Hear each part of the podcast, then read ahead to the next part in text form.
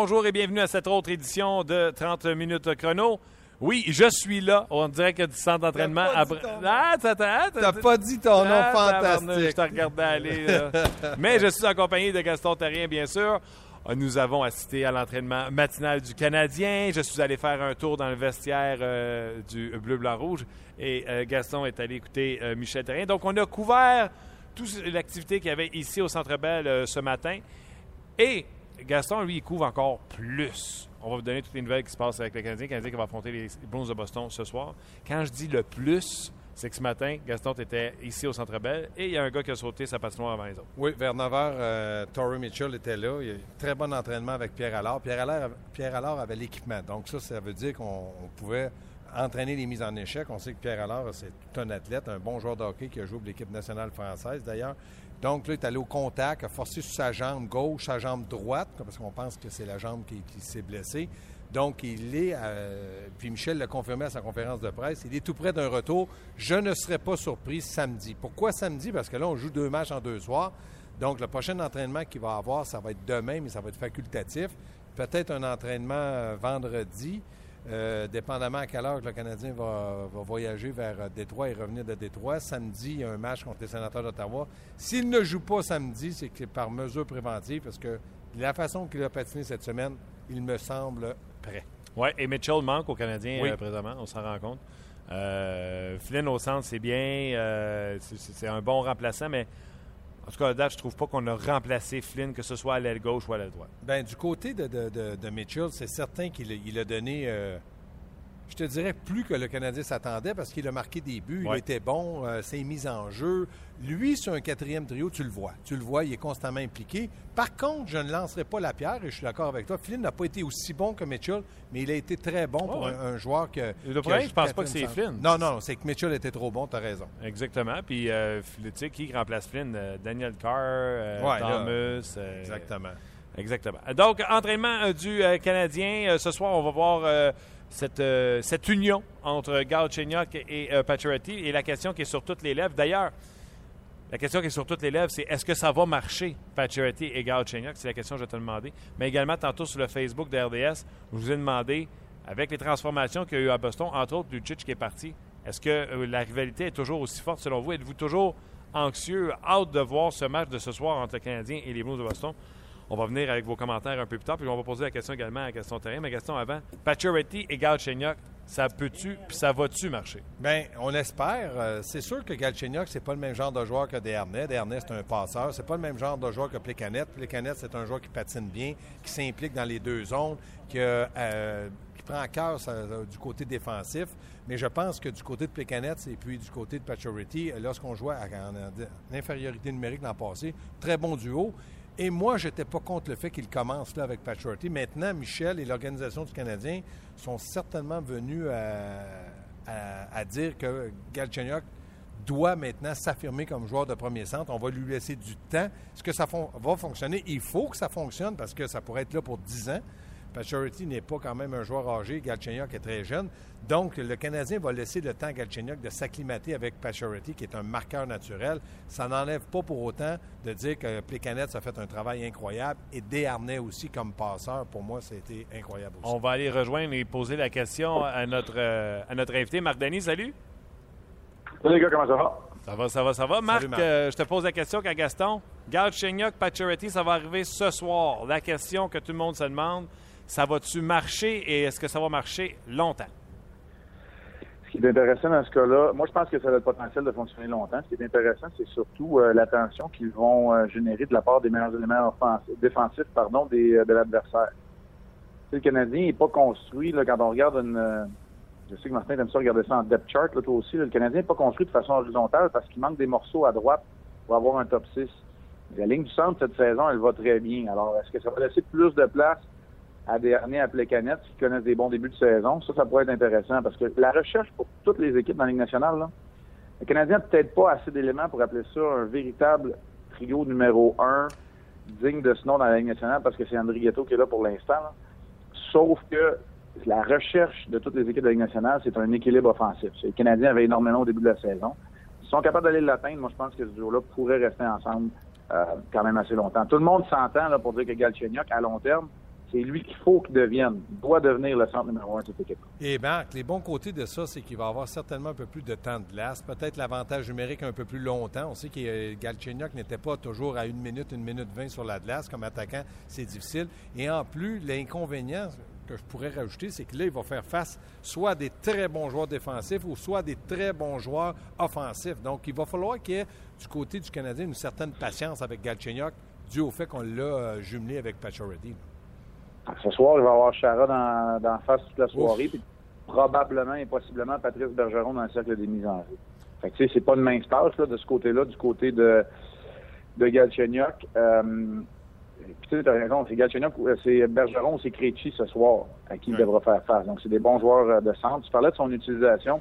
Je donne un peu un scoop là, sur mon segment d'ouverture de, de, pour le match de ce soir. Là. Cinq fois dans les sept derniers matchs, Galchenyuk a été utilisé plus de 15 minutes, ce qui arrivait quasiment pas dans les 21 mm. premières, 21 premières rencontres.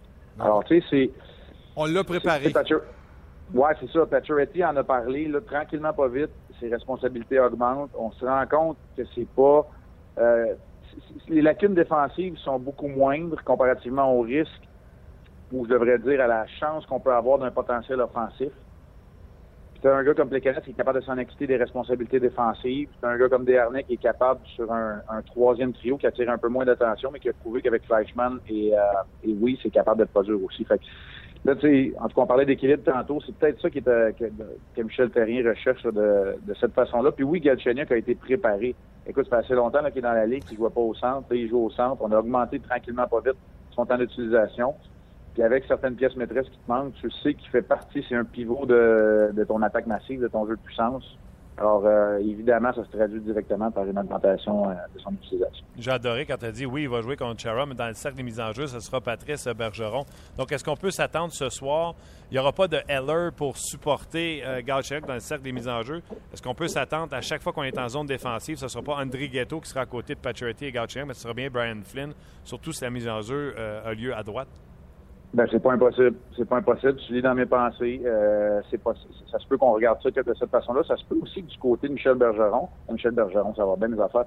Michel Terrien, parce que j'ai le nom de Bergeron devant moi, que Michel Terrien ne choisisse pas la confrontation Galchenyuk-Bergeron.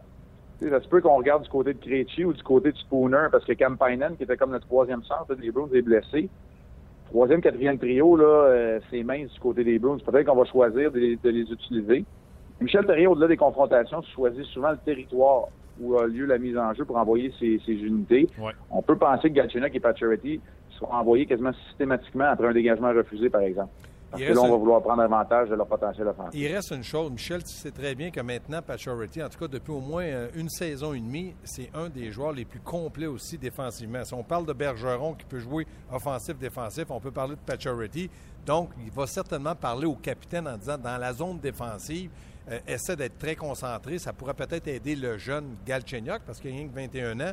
Puis un jour ou l'autre, aussi, il va falloir prendre des risques. Des risques, ça, c'est des mises en jeu. Peut-être ça va te coûter un but, tu n'es pas toujours content, mais il faut mettre un peu de pression sur le fait que Galchenyuk est un joueur clé et c'est surtout un joueur d'avenir du Canadien de Montréal. 100% d'accord avec toi, Gaston. Les gars, euh, moi, je vous posais la question, puis je, la créativité entre deux joueurs. C'est là que je veux savoir si vous pensez. Tu sais, Desharnais, là, à la limite, on reprochait de trop souvent chercher Patriotty parce que Patriotty veut shooter et euh, Desharnais voulait passer. Mais Galchenyuk tire beaucoup. Là. C'est pas. Euh, est-ce que vous voyez que ça peut cliquer euh, entre ces deux, entre ces deux gars-là au niveau du style de jeu? Ben, moi, je te dirais. Ben, Vas-y, Marc. OK, je vais y aller. Va y aller, va y aller, Marc. hey, hey moi, je vous mets dans oups, c'est sûr. Hey, Marc, j'aime pas ton attitude, là. J'aime pas ton attitude. non, je vais y aller. Moi, ce que je pense, c'est que Galchenyuk, lui non plus, l'an passé. Pourquoi je pense ça? Parce qu'il faut, étant donné que Pacioretty est un ailier, il faut lui donner un peu plus de temps et d'espace. Donc, si le centre devient un joueur dangereux, capable de lancer, capable de passer, capable de marquer, ça va libérer. Si ton plan de match, tu dis surveiller Pacioretty, il n'y a pas de problème, ça devient beaucoup plus facile. Donc, Galchenyuk, pour moi, doit prendre des lancers au but pour devenir un joueur aussi dangereux que Pacioretty. Je suis tellement content qu'on a choisi l'âge avant la beauté. Je vais y aller en deuxième, Gaston, il n'y a pas de problème. Oh, euh, moi, je pense qu'on, moi, je pense qu'on réunit les deux meilleurs euh, tirs des poignets du Canadien en Galchenyuk et en Pacioretty à l'attaque, je parle. tu sais, je, je, me range un peu derrière Gaston en disant les deux doivent devenir des menaces pour tirer. Parce que quand les deux deviennent des menaces pour tirer, on le sait, là, en 2015, là, tout le monde veut bloquer des tirs. Si tout le monde est une menace, les deux sont des menaces pour tirer, c'est là que ça va ouvrir les lignes de passe, puis ça va donner, créer cet espace nécessaire que les bons joueurs, dont, les bons joueurs ont besoin pour pouvoir laisser parler leur créativité, justement. Puis pour répondre là, de façon plus directe à ta question, euh, Martin, je vois pas pourquoi ça marcherait pas ça peut pas marcher ces deux-là. Moi, je pense que les deux ont, le potentiel de bien fonctionner ensemble. J'aime ça. Il y en a un qui marche un petit peu moins, puis Michel Terrien a parlé de la situation dans son point de presse tantôt, Marc. C'est le dossier de Nathan Beaulieu. Premièrement, euh, je, vais y aller avec euh, Gaston. Gaston, qu'est-ce que euh, Michel Terrien nous a raconté dans le point de presse? Ben, qu'est-ce que tu en penses? Ben, il a simplement dit qu'il avait parlé à Nathan Beaulieu ce matin en disant Tu peux nous en donner un peu plus, tu peux en faire plus. Moi, je pense que du côté du Canadien, là, dans leur optique, un peu comme ils ont fait avec Pacioretty lorsqu'il est arrivé avec le Canadien, ce qu'ils font maintenant avec Galchenyuk, eux autres se sont dit, à un certain moment, Nathan Beaulieu, c'est un premier choix, il faut qu'il devienne dans nos quatre défenseurs réguliers. Ils ont Markov qui impressionne malgré son âge, Piquet est là parce qu'il est bon et dominant, et ils ont été capables de signer Petrie qui donne satisfaction comme troisième ou deuxième et sa deuxième paire de défense. Si Nathan Beaulieu progresse, puis là, je pense que de la façon que Michel parle, il progresse, mais pas assez vite à son goût. Il faut qu'il soit capable de prendre la place d'Emeline et d'arrêter de dire bon, Emeline va jouer là parce que c'est robuste, Nathan Beaulieu parce que ça, ça va vite. Moi, je pense, Marc, dans le cas du Canadien, on veut que Nathan Beaulieu soit capable de s'intégrer lui-même dans les quatre meilleurs défenseurs du Canadien. Puis, ce qu'on cherche, là, quand j'ai entendu Michel Perrin ce matin parler de constance dans le cas de Beaulieu, c'est dans le territoire défensif d'être capable d'arrêter avec un coup d'épaule, avec son positionnement, ce que Petrie fait très bien là, aussi, d'être capable d'arrêter le mouvement circulaire ou la présence le territoire adverse. Le Canadien ne veut pas passer de temps dans son territoire. Alors, c'est ce qu'ils veulent voir du côté de Nathan Beaulieu. Il a montré cette année comment ça prend un peu d'aisance et de confiance à l'attaque. Il doit revenir à ce qui lui a très bien servi, c'est euh, un côté plus stable et plus constant dans son territoire défensif pour être capable de relancer l'attaque. Si tu veux jouer dans tes forces, il faut que tu minimises les lacunes ou le, point faible dans ton jeu. Puis il faut que Nathan Beaulieu soit capable de, recommencer à le faire. Peut-être qu'il va revenir à la base justement à, la gauche de Gilbert plus qu'il ne le faisait euh, avec Petrie parce que Petrie est un gars qui était tellement mobile qui réparait les petites gaffes ou les petites erreurs de Beaulieu. Mais quand on se met à épier le travail de Beaulieu, la, la, coche, là, ça, a peut-être descendu un peu au niveau du jeu défensif, mais c'est tellement bien protégé par, par Petrie. Beaulieu et Petrie ont été le meilleur duo de défenseur pendant quelques matchs. Rappelez-vous les matchs contre New York, entre autres, il y en a eu trois consécutifs. Mais là, depuis, peut-être que c'est justement Beaulieu qu'on a commencé à épier son travail dans le territoire défensif et qu'on en veut un petit peu plus. Michel Terrien avait parlé à un moment donné qu'il avait besoin d'un Nathan Beaulieu qui était. Il avait utilisé soit sur les orteils, soit on, the edge, tu sais. Et je trouve que présentement, dans les derniers matchs, c'était peut-être plus un petit surfer, ça Bien, La réalité de la Ligue nationale pour un défenseur, c'est la mobilité, l'agilité. Pourquoi? Parce qu'il y a tellement de joueurs, comme Marc l'a mentionné un peu plus tôt, qui bloquent des lancers, qui se jettent devant les lancers. Il faut, quand tu es dans un territoire offensif, sur la ligne bleue, d'être capable de bouger. Michel dit faut que Nathan Beaulieu bouge constamment ses pieds, être en mouvement. Pourquoi être en mouvement? Pour jamais se faire prendre à contre-pied, jamais se faire prendre arrêté. On a reproché à Sémine de toujours être arrêté devant. Donc, on se dit, comme défenseur, puis Nathan Beaulieu, il est capable d'avoir cette habileté-là, cette agilité-là. Puis hier, l'entraînement que Clément Joton a donné aux défenseurs, c'est incroyable comment c'était axé sur la façon de bouger ses pieds constamment avec une rondelle. Donc, est-ce qu'une fois par semaine, une fois par deux semaines, on va avoir un 30 minutes avant l'entraînement d'entraîner nos défenseurs, Patterin, Beaulieu, tout le monde, à être des défenseurs mobiles? Moi, je pense qu'on arrive dans, dans cette situation-là avec les assistants qui vont donner aux joueurs la possibilité de, bouger un peu plus rapidement le pied sur la glace. Martin, le plus grand danger qui guette le jeu de Nathan Beaulieu, c'est la complaisance. S'il pense qu'il est arrivé et il se sent confortable dans son rôle, c'est pas mauvais un petit électrochoc de la part du, personnel d'entraîneur, si tu veux mon avis. Moi, je suis 100% d'accord avec toi. Je trouve d'ailleurs que ça ressemblait à ça dans, les derniers matchs. Hier, j'en ai parlé en plus avec Gaston. Moi, ce qui se passe à l'extérieur de la glace, je m'en sac comme dans la 40 il n'y a pas un athlète professionnel, tu sais, puis ça s'applique aussi à quand les gens critiquaient le style de vie d'Eugénie Bouchard. Il n'y a pas personne qui lève la fonte à minuit et demi le soir. Euh, mais curieusement, le changement pour Nathan Beaulieu, il, il, il était pas edgy, mettons, euh, dans les derniers matchs. Puis là, il y a cette vidéo qui sort en fin de semaine, puis on arrive à l'entraînement suivant, puis il est rétrogradé sa troisième. Gaston disait hier, il dit, ça n'a peut-être pas rapport, mais ils ont peut-être dit, Il faut que tu sois plus impliqué puis plus. Euh, voilà, mais je pense que Michel l'aurait certainement fait sans ce vidéo-là. Sauf qu'à un moment donné, quand l'équipe perd quelques matchs ou joue pas bien ou qu'un joueur ne joue pas bien, ne donne pas le rendement que l'entraîneur s'attend de lui, puis qu'en plus, il arrive des choses à côté qui dérangent, bien, tout ça, tu mets ça dans le même saladier, là, puis ta salade est prête, puis je pense que Michel, ce matin, il a dit à Nathan Beaulieu, on te fait confiance, tu joues, donc, euh, reprends tes bonnes habitudes que tu as eues lors de certains matchs. Il n'y a rien d'alarmant, sauf faut que Beaulieu soit capable d'en donner. Il, arrive, il a 23 ans. Il est capable d'être un joueur un petit peu plus, là, je te dirais, à, faire confiance dans certaines situations. Marc, Moi, Gaston, j'ai jamais, j'ai jamais mangé ta salade, mais le hasard n'arrive jamais par hasard. Il y a un sage qui m'a déjà dit ça. Alors, tu sais, tu fais un plus un, tu dis, ah, on y pense parce qu'on regarde son jeu sur la glace, puis il arrive un événement hors glace qui contribue à tout ça. C'est pas mauvais la vieille école, là, il n'y avait pas juste du mauvais là-dedans. De passer des petits messages autant opportuns, ça a toujours plus d'impact que de passer un message auquel tu t'attends pas et que tu comprends pas trop. Fait que, cette démotion-là, elle a peut-être elle va peut-être avoir pas mal plus d'impact dans la carrière de Nathan Beaulieu, qui vient tout juste d'avoir 23 ans, il faut le rappeler. Exactement. encore. J'avais de la très bonne salade en passant, Marc.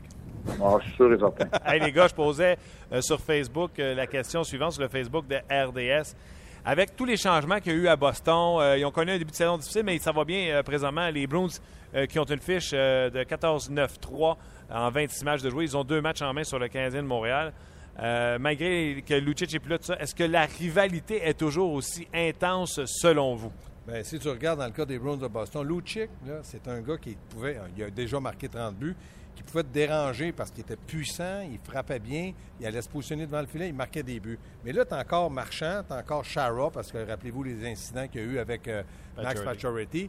Donc, c'est sûr que la rivalité est là. Et en plus, quand tu parles le Canadien-Boston, c'est une des, six équipes euh, qui ont commencé dans la Ligue nationale, il y a une rivalité automatique. Mais il reste que tant qu'il va y avoir des marchands pour déranger, des Shara pour s'imposer, c'est certain que Lucic, lui, est arrivé parce qu'il n'a pas la même âge que Shara. Il est arrivé, puis lui, en plus, il laissait tomber les gants. Donc, ça a aidé. Mais je suis persuadé que ce soir, la rivalité va être là parce que les deux entraîneurs, j'ai deux Québécois, là, franco-ontarien du côté de Claude Julien, mais il était dans la Légion majeure du Québec. C'est deux excellents entraîneurs, donc on va vouloir gagner. Et on va, certains joueurs vont devoir payer le prix devant le filet. Marc, tu la sens la tension entre les bancs. Là. Tu penses que ce soir, ça sera au même niveau ou c'est plus les mêmes Bruins?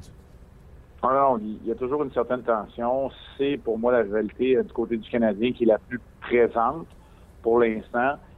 Il, y en a un qui va avoir son gros mot à dire, là, puis c'est peut-être lui. Je dirais pas qu'il a laissé tomber le tout, comme un gars comme Toukaras, en performant contre le Canadien, pourrait s'assurer qu'on se rapproche, parce que le Canadien a largement dominé les dernières confrontations contre les Bruins. Il en arrache, là, lui. Il y a trois victoires en carrière seulement contre le Canadien Toukaras. Alors lui pourrait avoir son mot à dire. Euh, non, non, c'est sûr que c'est c'est sûr que Gallagher n'est pas là, je suis d'accord, là, mais Marchand va être encore là, puis tu as des gars comme Vetrano puis Ronaldo qui sont dans la formation du des Brooks. Il y en a encore des talents un peu. Ah oui, il y a même un certain Tyler Randall qui a laissé tomber les gants cette semaine contre Nashville. Écoute, lui, il a pas l'air d'un enfant de cœur. Un qui me tape royalement ses nerfs quand je le regarde jouer contre le Canadien de Montréal, c'est un des défenseurs les plus vicieux, euh, Adam McQuaid. Lui, il doit ah avoir des bleus en dedans des pouces tellement qu'il donne des coups de, des ouais, double Ça fait, ça fait oh, ouais, puis Miller, Miller, il est tough aussi. Là, Kevin Miller, à défense, euh, le, défenseur droit, droitier sur la, troisième paire, là, il est tough aussi. Il ne faut pas t'oublier que ça fait partie de la philosophie des Bruins de Boston. Le président, président c'est Cam Neely. Il marquait des buts, il était tough, faisait mal, il dérangeait. Donc, lui, il ne va pas dire, écoutez, euh, j'aimerais ça que vous jouiez un autre style. C'est pas la même chose du tout. Puis il reste que Tuka Rass, au lieu d'avoir Price devant le visage, il va avoir Michael Condon. Puis je suis d'accord avec Marc. Lui, il faut qu'il se réveille, que le réveil matin sonne, puis sonne très fort. Parce que s'il ne peut pas battre Condon, il va être dans, dans de très, très mauvaise position face à ses dirigeants. Avant, tu as Price, mais là, tu as Condon. Il peut Il ne sera pas dans la salade. Il ne sera pas dans la salade ou il ne mangera pas lui non plus. Marc, comment tu expliques ça à Rask? Euh, 9, c'est pas juste Price, pas juste le Canadien. cette année, là, 9 victoires, 7 défaites, 2,72, 906 de pourcentage d'arrêt, ce qui est nettement insuffisant. Tu expliques ça comment? C'est un bon gardien de but. Oui, ça a été un petit peu plus difficile en début de saison. Là. Tranquillement, pas vite, il se fait série. Euh, du côté de Rask. Des, des, hauts et des bas à l'intérieur d'une carrière, là, ça ça arrive. Euh, moi, je te dirais, au-delà de ce début de saison-là, c'est plus inquiétant sa fiche contre le Canadien que tu, tu, sais ce que tu vas avoir en tout cas euh, c'est quoi, il n'a pas perdu à la régulière à ses six derniers départs, là, je pense. véritablement, là, pour moi, dans le dernier mois, disons, les dernières trois semaines, mm. il est redevenu le gardien qu'on s'attendait. là, c'est une barrière psychologique. Pour moi, en tout cas, c'est une barrière psychologique devant le Canadien. Puis ça, il y a des équipes comme ça parfois. Euh, regarde Enrique Lundqvist, c'est un petit peu pareil cette saison dans ces deux confrontations contre, contre Price et le Canadien. Pourtant, c'est presque 940 de taux d'efficacité depuis le début de la saison. Audeby, lui, il n'est pas capable de perdre contre le Canadien. Fait, il, parfois, il y a ces équipes-là, euh, c'est un peu un mystère. Pour moi, Rask fait encore partie de l'élite dans la Ligue nationale de hockey. Euh, mais ça va beaucoup mieux depuis trois semaines. Les statistiques, là, je les explique, c'est pas compliqué. Ça a été un début de saison pas loin d'être désastreux du bord du côté de tout là, si on suit surtout aux, attentes à, la barre qui est placée très, très haut lui-même. exactement. Euh, en terminant, les gars, Charles Ludon a été euh, rappelé. Euh, est-ce que Charles Ludon peut jouer direct dans une nationale Est-ce que Charles Ludon pourrait en donner plus qu'un Daniel Carr? Est-ce que Charles Ludon, vous voyez ça comment son rappel? Ben, moi, pour ma part, c'est certain que ce joueur-là est, est, capable de jouer dans une nationale. Je pense que le Canadien le sait, mais bon, comme Michel le dit, euh, c'est un ailier gauche, c'est un centre, un ailier droit. À un certain moment, il faut faire attention de, la façon qu'on va l'intégrer. Je serais pas surpris, mais pas surpris du tout que demain, Charles Ludon joue euh, à Détroit. Pourquoi? Parce que Michel a dit, je ne fais pas de promesses. La dernière qu'il a faite à Paul Byron, Marc, n'a pas été capable de la tenir. Les joueurs avaient tellement bien joué, il ne pouvait pas en sortir un. C'est sûr qu'à court terme, Charles Ludon est capable de venir et d'aider le Canadien de jouer à ce niveau-là, pas de problème à long terme, j'aime la philosophie qu'on a commencé où on donne la chance à des Thomas, Andrighetto, Carr qui s'amène un petit peu plus vieux euh, au niveau professionnel à 24 ans. J'aime cette philosophie-là parce qu'on donne du millage un peu comme les Red Wings de Détroit. C'est drôle d'en parler de Gaston, les Red Wings, un peu comme eux l'ont fait. sais, ils amènent leurs joueurs à maturité, à avoir une chance de jouer dans la Ligue nationale de hockey. Évidemment, pour avoir des réponses aussi au niveau du développement, mais on les laisse aller jouer des grosses minutes. On laisse McCarron jouer des grosses minutes. On laisse Udon. J'aime mieux voir Udon puis McCarron sur la, première avantage ah numérique, le deuxième désavantage numérique, jouer 20 minutes contre les meilleurs trios dans la Ligue américaine. Que là, pour l'instant, tu sais, oui, Udon est capable de jouer. Ça, c'est sûr et certain. Puis il est capable d'être tannant aussi. Et là, pour l'instant, là, quand tout le monde va revenir en santé, André Ghetto, lui, a prouvé des choses. Lui peut peut-être à une troisième année professionnelle en montrer un petit peu plus. Udon a besoin d'un peu de millage dans, la Ligue américaine en ce qui me concerne. Dernière question, un petit côté euh, humain, les gars. On a appris que Pascal Dupuis, euh, hier, prenait sa retraite euh, pour des raisons de santé. Gaston, tantôt, tu me disais que tu l'avais coaché, Junior. À Rouen-Noranda, une saison à 17 ans. C'est un joueur incroyable. C'est un joueur, comme Michel l'a mentionné dans son coin de presse, patineur incroyable. il, a, toujours persévéré. Ce que Michel a, a, retenu de lui, il a dit il est retourné comme 20 ans junior majeur je pense, avec Shawinigan. Il est revenu, a signé un contrat et là, il jouait sur le trio à Crosby depuis quelques saisons.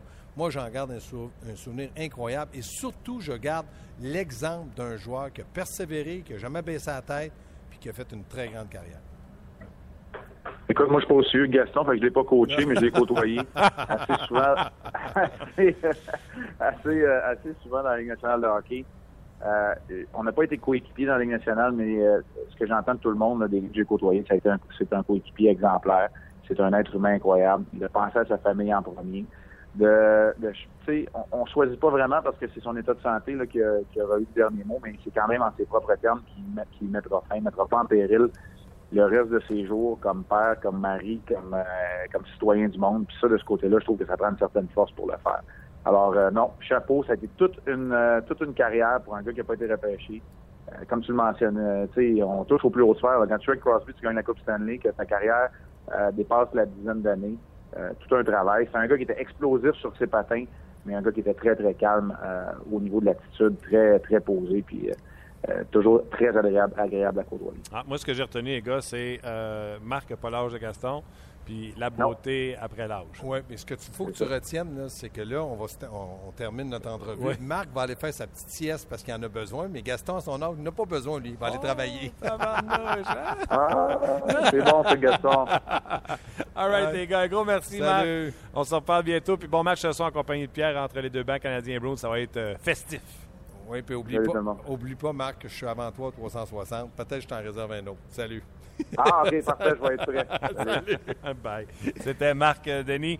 Et euh, Gaston, Gaston, en terminant, Smith Oui. Pellet a été, euh, il a été question de Smith Pellet avec Oui, Michel? mais c'est bon de l'expliquer parce que Michel a dit euh, on, on le ramenait deux, trois jours, puis là, on a pris une décision. Il n'était pas prêt. Prêt, la guérison, était- ça faisait attendre. Donc, on a décidé de, de lui donner un congé, de dire guéri, quand tu vas revenir, donne-nous du 100% Donc, il ne donnait pas assez à Michel Therrien, puis c'était en Puis raison. il était blessé, c'est ça. C'était en raison d'une blessure. Dans le cas de Hudon, on parlait de ça tantôt. C'est un cadeau quand même qu'on fait aux joueurs qui sont Oui. rappelés des fois. euh, c'est un aspect qu'on oublie, ça. Il faut faire attention parce que là, on arrive dans une situation où les joueurs rappelés font beaucoup plus d'argent dans la Ligue nationale. Donc, oui, c'est un cadeau. Michel euh, est pas fou, Marc Bergevin aussi. On les garde 3-4 jours, on les renvoie d'en bas. Ils ont peut-être pas joué comme ils voulaient, mais au moins, ils ont- monétairement, ils ont été récompensés. Et ça, c'est tout à l'honneur du Canadien. Vous allez me dire, est-ce que c'est ça les raisons? Non! Ça fait partie des raisons. Le fait de gagner peut-être 60 65 000 avec Saint John's, puis de gagner un salaire minimum au moins dans la Ligue nationale, puis il y en a qui gagnent 8 900 000. Donc, il faut tenir compte que le Canadien, dans toute décision qu'il prenne, c'est toujours pour aider le joueur. Tout- il y a des aspects des fois qu'on ne pense pas à, à l'extérieur de la bulle, mais quand on est à l'intérieur, le Canadien n'a pas rappelé Hudon pour ça, mais ça lui fait Non. un beau cadeau de Noël. Pour puis- puis tous les autres aussi, il y en a qui sont euh, holiday euh, passé quelques jours, donc c'est- déjà de l'argent de plus qu'il a gagné. Ouais, Bud Holloway qui est venu euh, récolter un chèque euh, avant de jouer son match. Ton ami Tokarski aussi. Mon ami Tokarski aussi. Il- lui, il, il a besoin de les regarder comme il faut, ces chèques-là. C'est pas mal les derniers de la Ligue nationale de hockey qu'il va voir. Gaston, un gros merci. Salut, tu me flushes? Ouais, t'es- t'es- t'es- Au revoir. Considère-toi flushé déjà. Bye. On se reparle euh, bientôt parce que demain, le Canadien va affronter les Red Wings à Détroit, donc on ne sera pas en direct du centre d'entraînement à Brossard. Mais vous pourrez revoir Gaston à entre deux matchs ce soir, Hockey 360, l'antichambre, euh, la rondelette, là, Gaston? OK. Euh, on va arriver à vos commentaires dans quelques instants, euh, surtout sur cet aspect de la rivalité euh, canadien-Bruins. On va aller rejoindre euh, immédiatement notre ami Éric Bélanger. Salut Éric! Salut, ça va bien? Ça va super, toi? Yes. Ah, Eric, on vient de parler de Pascal Dupuis. Je pense que tu as joué avec Pascal en plus. Oui, j'ai joué quelques mois à Atlanta avec Pascal. Il est-tu aussi parfait qu'il a l'air? Ah, honnêtement, c'est un de mes. j'ai- tweeté hier. C'est un des meilleurs coéquipiers avec qui j'ai joué dans ma carrière. Euh, puis lorsqu'on a été échangés pas mal en même temps euh, là-bas, nos familles sont restées derrière dans, dans les villes respectives où qu'on jouait euh, pour les écoles et ces choses-là. Puis moi, Pascal, on, a- on, était vraiment proches à l'extérieur de la patinoire. Donc, euh, euh, c'est vraiment là, c'est vraiment là que tu apprends à connaître la personne. C'est tout le temps quelqu'un de positif. Moi, j'étais quelqu'un qui était vraiment dur sur soi-même euh, lorsque je jouais. Je me mettais beaucoup de pression lorsque j'étais à Atlanta, puis souvent Pascal me ramassait après un mauvais match, puis il était toujours positif, puis c'était vraiment un bon leader dans la chambre. Puis c'était un joueur sous-estimé à ce moment-là. Puis après ça, il a vraiment pris son envol lorsqu'il joué pour les Pingouins. Euh, quand tu disais, quand on écha- échangé, lui, il a été échangé à Pittsburgh. C'était le fun. Tu as été échangé où, toi, déjà? Ben moi, moi j'avais lorsque j'avais été chargé de la Caroline à Atlanta, lui est arrivé à Atlanta avec moi, je me rappelle pas, je pense qu'il était il était ou peut-être au Minnesota, je me rappelle pas, je me rappelle même pas il était où. OK, vous avez Mais, été échangé. euh, OK, tu je pensais que tu disais que lui partait pour Pittsburgh, mais euh, Non, vous êtes non, avait été en même temps. en même temps que moi là, par des échanges là, euh, de, l'équipe qui jouait à Atlanta. Euh, moi, lui, Keith Ketchuk, on, on avait euh, passé beaucoup de temps ensemble, donc ça avait été euh, quelques mois très intéressants. Là. Bon. Euh, tu sais, dans la vie, là, euh, je vais te parler de Pascal Dupuis deux petites secondes, puis après ça, je vais revenir sur. euh, tu le sais pas, mais tu frappes pour 500. Tu sais, Au, au baseball, c'est très bon, 500. Euh, mais juste avant de parler de ça, je vais te parler encore de, Pascal Dupuis. Euh, à l'extérieur de la patinoire, on a parlé à quel point c'est un gentleman, puis on a fait une entrevue avec lui il n'y a pas si longtemps que ça, puis il parlait de sa famille, etc. Mais à quel point c'est une bête, une machine d'entraînement. Pour un coéquipier, là, ça doit être fatigant voir ça à côté de, à côté de soi. Ben, c'est fatigant, puis c'est bon parce qu'il faut toujours que tu, tu, pousses tes standards. Il y en a qui le feront jamais, mais euh, moi, j'étais quelqu'un d'orgueilleux qui voulait toujours devenir meilleur. Puis quand tu vois un gars comme lui dans le gym, ben, ça, ça te pousse toi-même à devenir meilleur et à pousser jusqu'au standard de lui. Puis Pascal, c'est quelqu'un qui prenait soin de, son corps, puis il était vraiment discipliné. C'est vraiment un, athlète, le fun à diriger, je pour un entraîneur. Puis tu as vu la belle carrière qu'il a eue. Puis euh, je suis sûr qu'ailleurs, c'était pas une décision euh, facile à prendre pour, lui et sa famille, mais c'était ultimement la, meilleure à prendre. Euh, parce que tu sais, je, l'ai vécu un petit peu le même problème de santé qu'il a vécu dans, le passé. Puis je sais comment c'est difficile mentalement. Puis Pascal a quand même accompli beaucoup. Puis c'est tellement ce qu'il a aidé dans sa décision aussi, c'est les Pingouins, comment l'appui qu'il a eu de, cette organisation-là, de décider de le payer cette année l'année prochaine. C'est vraiment incroyable sur beaucoup d'organisations qui auraient fait ça. Non, surtout dans une dans un air où on était au cap salarial, chaque dollar dépensé, euh, je te dirais. Puis, tu sais, les pingouins sont un peu à côté, puis il y aurait besoin de profondeur. Là. Fait qu'il aurait pu dire euh, thanks, but no thanks. Mais il va être sur la, il va être sur la, long-term euh, liste des blessés, donc ça ne comptera pas sur le cap. Mais quand même, il n'était pas obligé de pousser à la tête, il n'était pas obligé de, le payer pour le futur. Puis c'est vraiment un beau geste des Pingouins de Pittsburgh. Tu penses-tu qu'on va le voir dans les médias ou il va travailler tout de suite pour les Pingouins? Moi, ça ne me surprendra pas qu'il reste là-bas. Je pense qu'il aime la ville là-bas, s'il est bien installé. Euh, ça ne me surprendra pas de le voir avoir un poste au sein de l'organisation là-bas à Pittsburgh. Tantôt, je te parlais de frapper pour 500. Je vais commencer avec les fleurs, euh, Éric Bélanger. Alexander Semin a été euh, soumis au balotage et même s'il fait que 1 million 100 000 par année, je pense, ou 1 million pile, il n'y a personne qui a voulu le reprendre et le Canadien il a demandé de se rendre à Saint-Jean. Et de ce que je comprends là, dans les nouvelles de ce matin, il ne se rapportera pas avec les Ice Caps. Euh, pas surpris, c'est la fin pour Alexander Simmons dans la nationale de hockey? Ben oui, ça, aurait dû euh, l'être euh, cet été. mais on a décidé de prendre une chance du côté du Canadien. ça a donné du temps à des jeunes de, de, peaufiner le, jeu dans la ligne américaine. Mais moi, ça fait longtemps que j'ai dit, à la signature de Simmons, j'étais un qui, a crié haut et fort de ne pas toucher à ce gars-là. On l'a fait quand même. Puis aujourd'hui, mais on voit ce que, ce que ça l'a donné.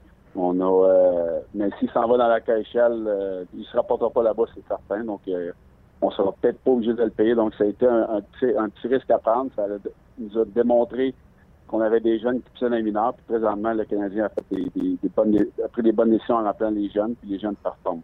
Dis-moi si je me trompe. OK, on en a parlé en long et en large de semaine, là, puis on ne passera pas huit heures non plus là-dessus, mais l'impression qu'il me donne, puis hier, c'est ce que je disais, ce gars-là était tellement talentueux, puis je pense que c'est même toi qui l'as dit, là, que tu pensais qu'il était même plus talentueux qu'Ovechkin.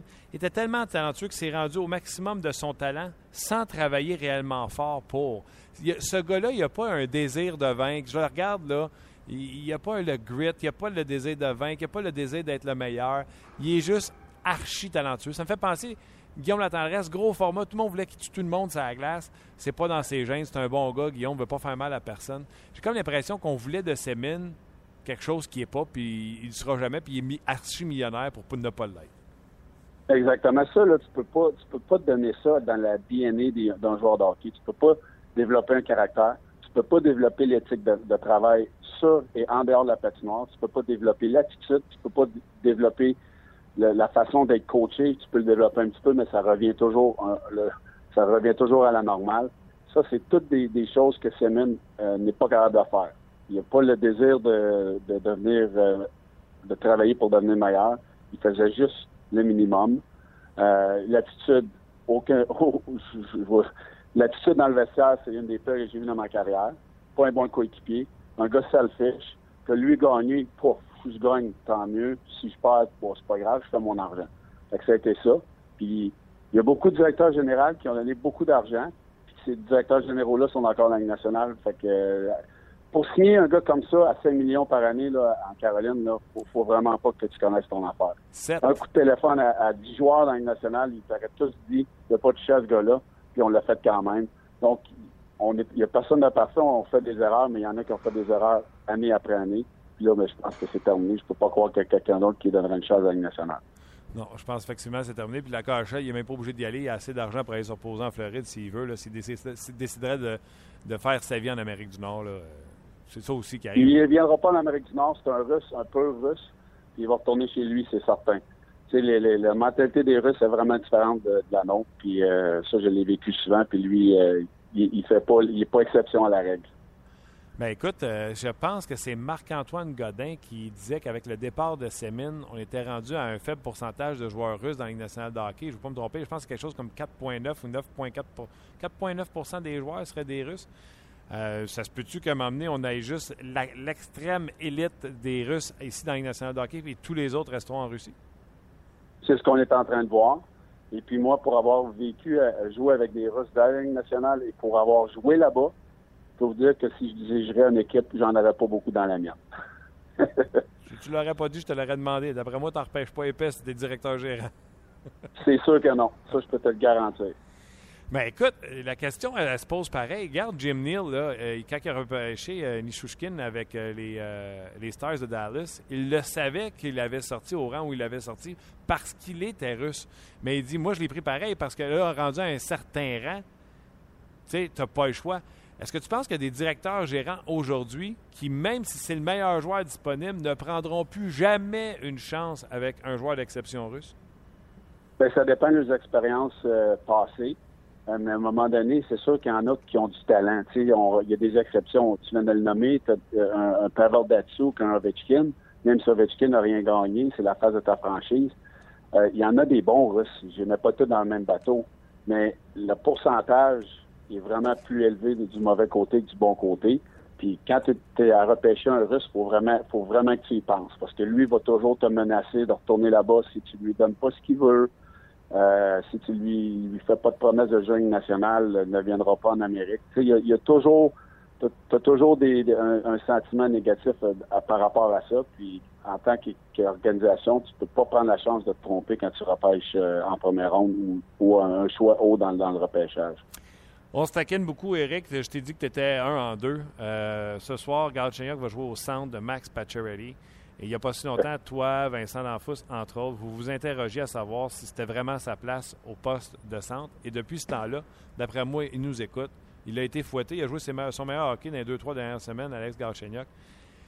Penses-tu que ça peut marcher, euh, un, au centre, avec ce qu'on voit dans les trois dernières semaines, puis penses-tu que ça peut marcher avec Pacioretty? Bien, on, va le voir. Euh, l'avenir nous dira si ça peut marcher avec Pacioretty. Euh, pardon, présentement, les, est en train de faire beaucoup de tests euh, à l'attaque du Canadien. On peut se le permettre. On, a quand même euh, de, l'avance au classement, au classement dans la nationale, mais moi, je, moi, je dis encore que c'est pas un, joueur de centre, euh, malgré qu'il m'a fait mentir depuis trois semaines. Avec le talent qu'il a, peu importe ce qu'on met sur la patinoire, il devrait produire comme il l'a fait.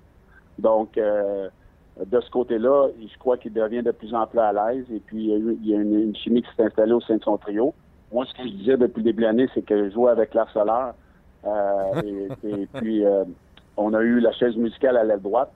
Euh, c'est sûr qu'il n'y avait pas les outils pour performer. Présentement, on lui donne des outils pour performer et puis il performe. En tant que joueur de hockey, tu n'as pas le choix de rendre les, joueurs meilleurs. C'est ce qu'on demande comme entraîneur, de rendre les gens, les, alliés ou peu importe avec qui tu joues meilleurs autour de toi. Mais à un moment donné, quand tu as l'harceleur et puis euh, à, à, côté de toi, c'est très difficile de performer lorsque c'est une nouvelle position. Là, il a je pense qu'il a pris confiance. Il y a, eu un changement de trio bénéfique pour lui. là, présentement, il est en train de, continuer dans, cette lancée-là, de reprendre confiance à cette position-là, mais même si moi, je pense que c'est un allié, euh, un allié naturel. C'est parce que c'est parce que c'est un tireur, exemple Stamkos, ou tu aimerais mieux que le gars qui est au centre il soit passeur, tu sais, euh, euh, l'esprit l'esprit plus passeur, c'est parce que les responsabilités défensives. Qu'est-ce qui te fait pencher de penser encore que, que peut être un allié? Parce que c'est des, des, plus grosses responsabilités de jouer au centre. Quand tu joues au centre, c'est des, minutes beaucoup plus difficiles à jouer. Il euh, faut que tu sois impliqué dans les deux sens de la patinoire. Il faut que tu sois un joueur responsable dans ta zone. Euh, normalement, le, joueur de centre est toujours celui qui va appuyer les défenseurs pas dans le, dans le système de jeu défensif. Prendre les mises au jeu, c'est coco à dire, mais prendre des mises au jeu à répétition, c'est très dur sur le sur le, corps, sur le mental. faut toujours, tu sais, souvent le, match peut décider de la mise au jeu perdue ou gagnée. Ça, c'est une autre responsabilité que Galchenyuk n'avait pas, pas avant. Quand tu joues à l'aile, euh, moi, je, souvent, j'agaçais souvent les alliés. Euh, le, le, switch on and off, n'avait pas besoin d'être tourné on. Souvent, l'allié, tu vas, tu gardes ton défenseur dans la zone défensive, puis tu vas up and down euh, à l'aile euh, euh, sur le long de la patinoire. Donc, tu vas au filet. C'est moins difficile. Tu as moins besoin de penser lorsque tu es à l'aile. C'est pour ces raisons-là que je crois que c'est une position plus facile pour lui. Mais présentement, je, vois de l'amélioration. Donc, il est en train de me faire mentir. Euh, ben, regarde, on va, continuer à regarder le jeu de Galchenyuk ensemble et de voir où est-ce que ça s'en va, tout ça. Avant que je te quitte, hier, il se passait un événement important en Floride. Euh, la, ville, je pense, euh, a décidé d'investir dans les peinteuses de la Floride, euh, ce qui annule en tant que tel les possibilités d'un déménagement des peinteuses de la Floride. Es-tu surpris de voir que la ville investit dans son équipe de hockey? Je suis pas surpris parce qu'ils sont un petit peu pris avec, avec cet éléphant blanc-là pour les Panthers, l'arena qu'on a construite et, ces choses-là. Je crois que c'est leur dernière chance. je regardais encore le match hier. J'étais en Floride et puis le nombre de bancs vides qu'il y a dans les, dans les rangées du bas, c'est épouvantable, épouvantable. Puis c'est une jeune équipe quand même, le fun d'avoir joué, qui s'en vont dans la bonne direction. Puis on n'a aucun appui là, de la population. C'est vraiment décevant ici. Puis j'étais à l'arena hier justement pour ma pratique de mon équipe Bantam avec plusieurs gens du coin. Puis euh, le monde n'en revienne pas, là, comment que l'équipe n'a pas d'appui de la, population. Puis c'est décevant parce que c'est une place que les joueurs aiment jouer, les joueurs veulent venir jouer.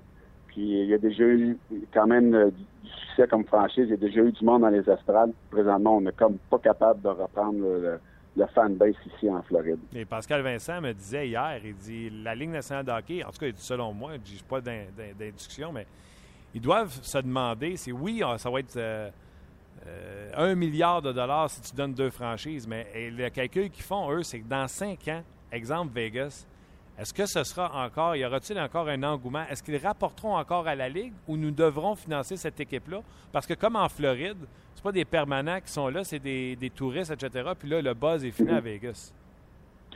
Mais moi, ce que je pense, là, je n'ai pas la, science infuse, mais comme, comme dirigeant de la Ligue nationale, on a Québec et Vegas qui sont présentement deux solides, candidatures.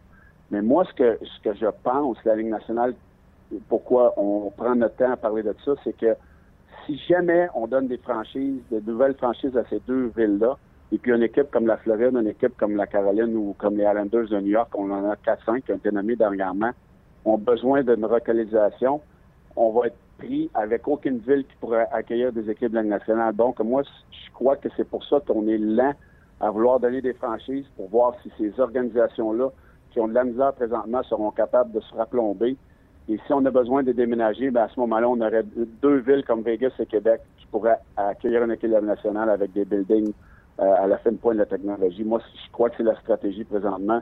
Au lieu de, faire encore une décision d'argent et de dire on va, on va prendre un milliard dans nos coffres, si on a trois, quatre franchises qui ont besoin de déménager, on, on est prêt avec ça parce qu'on n'a pas d'endroit pour les localiser. Puis c'est je pense que c'est ça qui gâte la, Ligue nationale présentement. Excellent point. Parce que d'autres marchés, à part la Floride et la Caroline, qui sont en. Tu sais, la Caroline, tu as joué là en plus. Là. Écoute, il n'y a personne là non plus. Ça, c'est décevant là, très décevant là aussi. C'est une équipe qui va nulle part depuis quelques années. Les partisans là, ont, d'autres choses à faire qu'aller voir une équipe qui perd année après année. Oui, c'est clair. Hey, Eric, encore une fois, un gros merci. On regarde Galchenyuk à soir et si jamais il mettait deux points au tableau, tu peux être sûr que je te tweet. Ah, mais toi, Martin, tu mettrais-tu au centre? Tu l'aimes-tu au centre?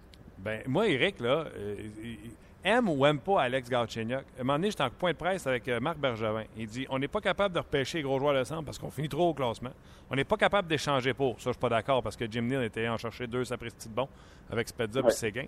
Puis il dit personne ne veut nous les donner. Fait que ben là, j'ai dit ouais, mais il n'y en a pas dans la Ligue américaine. Fait que tu n'as pas le choix.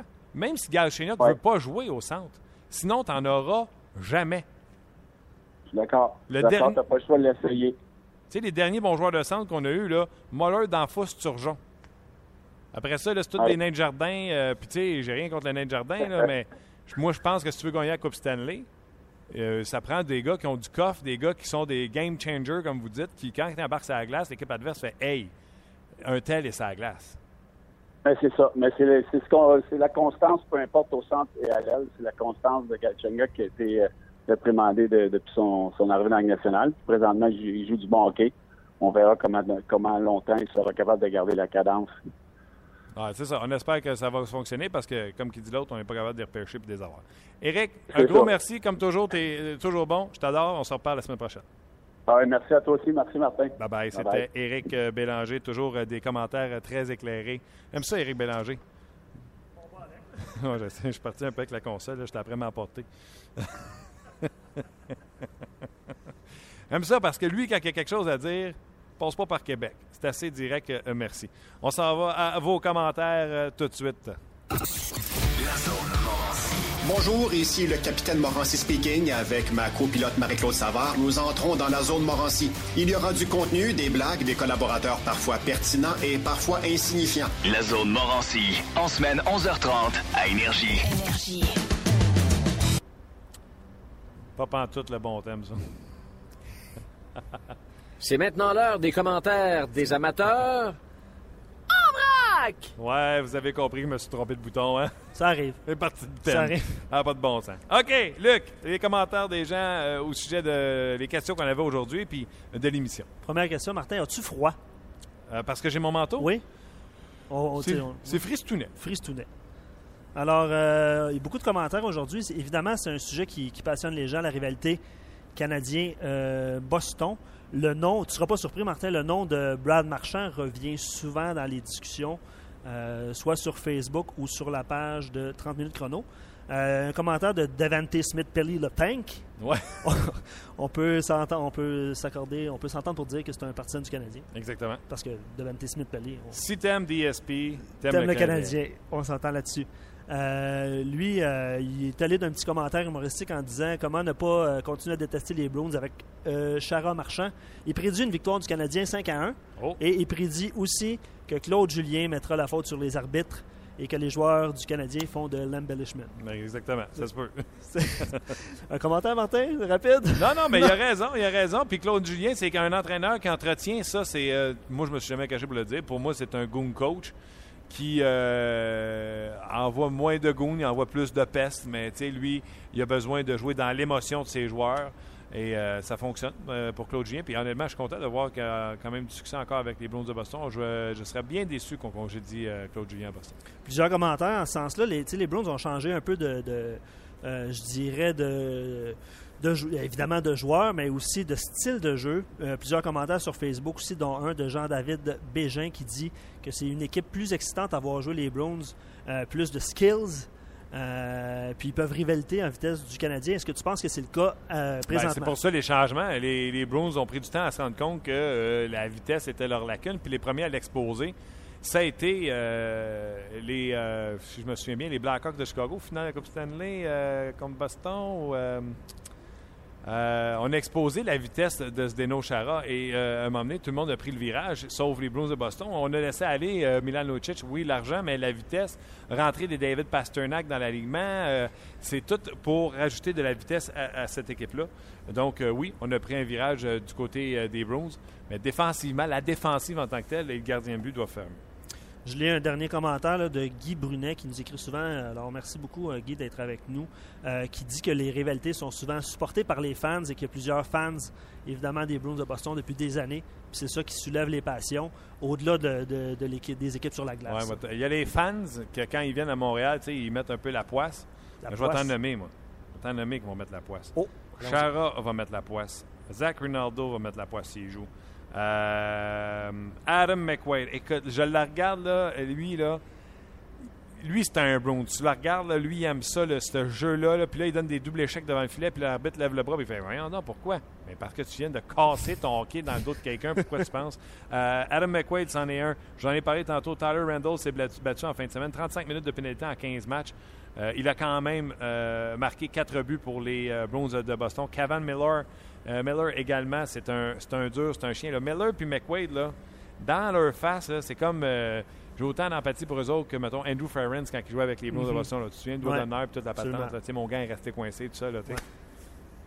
Euh, exact, exact. Un dernier petit commentaire en terminant, très léger, qui dit Inquiète-toi pas, on va trouver d'autres façons Les détester les Browns. Ouais, je savais, je la venir. All right. Hey, un gros merci d'avoir participé. Euh, Je me rends compte en rega- regardant la page qu'il y a plusieurs personnes qui ont euh, réagi. Un gros merci. D'ailleurs, vous avez des, euh, des idées de sujets, vous ne vous gênez pas. On est toujours euh, ouvert à vos euh, commentaires si vous payez le cognac. Mais euh, je voulais aussi vous dire un gros merci euh, d'être là à chaque jour. Je ne sais pas ce qui se passe euh, dernièrement, mais on a eu une grosse augmentation au niveau des gens qui nous suivent. Donc, un gros, gros merci d'être là. Demain, euh, déjà, je peux vous dire que nous aurons en entrevue Guy Boucher, Marc Denis en direct de Détroit et également nous parlerons à- en direct de Détroit. Dave Bernier. David Bernier? Dave Bernier? Dave Bernier, qui est euh, assistant entraîneur avec les Red Wings de Détroit.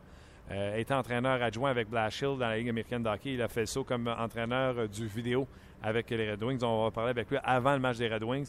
On a également euh, Sylvain Lefebvre euh, qui devrait s'en venir pour vous. Si ce n'est pas demain, ce sera vendredi que nous l'aurons en entrevue. Sylvain Lefebvre, à qui j'ai parlé, là, plusieurs bonnes choses à dire sur les joueurs qui sont maintenant avec le Canadien ou les joueurs qui le seront euh, dans le futur. Donc, euh, soyez là d'ici la fin de la semaine. Un gros merci aux gens de RDS de nous laisser faire euh, nos folies. Ce soir, ne manquez pas, entre deux matchs, 16h, 17h, c'est Yannick et Fred pour le 5 à 7, bien sûr. Et vous aurez Hockey 360 en avant-match du match contre le Canadien, parce que le match canadien est sur RDS. 19h30 ou 19h ce soir? 19h30. 19h30, le match canadien euh, Bruins, en compagnie de Marc et Pierre, euh, bien sûr. Et après ça, vous aurez euh, l'antichambre, bien sûr. Donc, un gros merci d'avoir été là. Merci à Luc Dansereau de tout faire, dans le fond. Et merci à vous d'être là. Et on se reparle demain sans faute. Bye bye, tout le monde.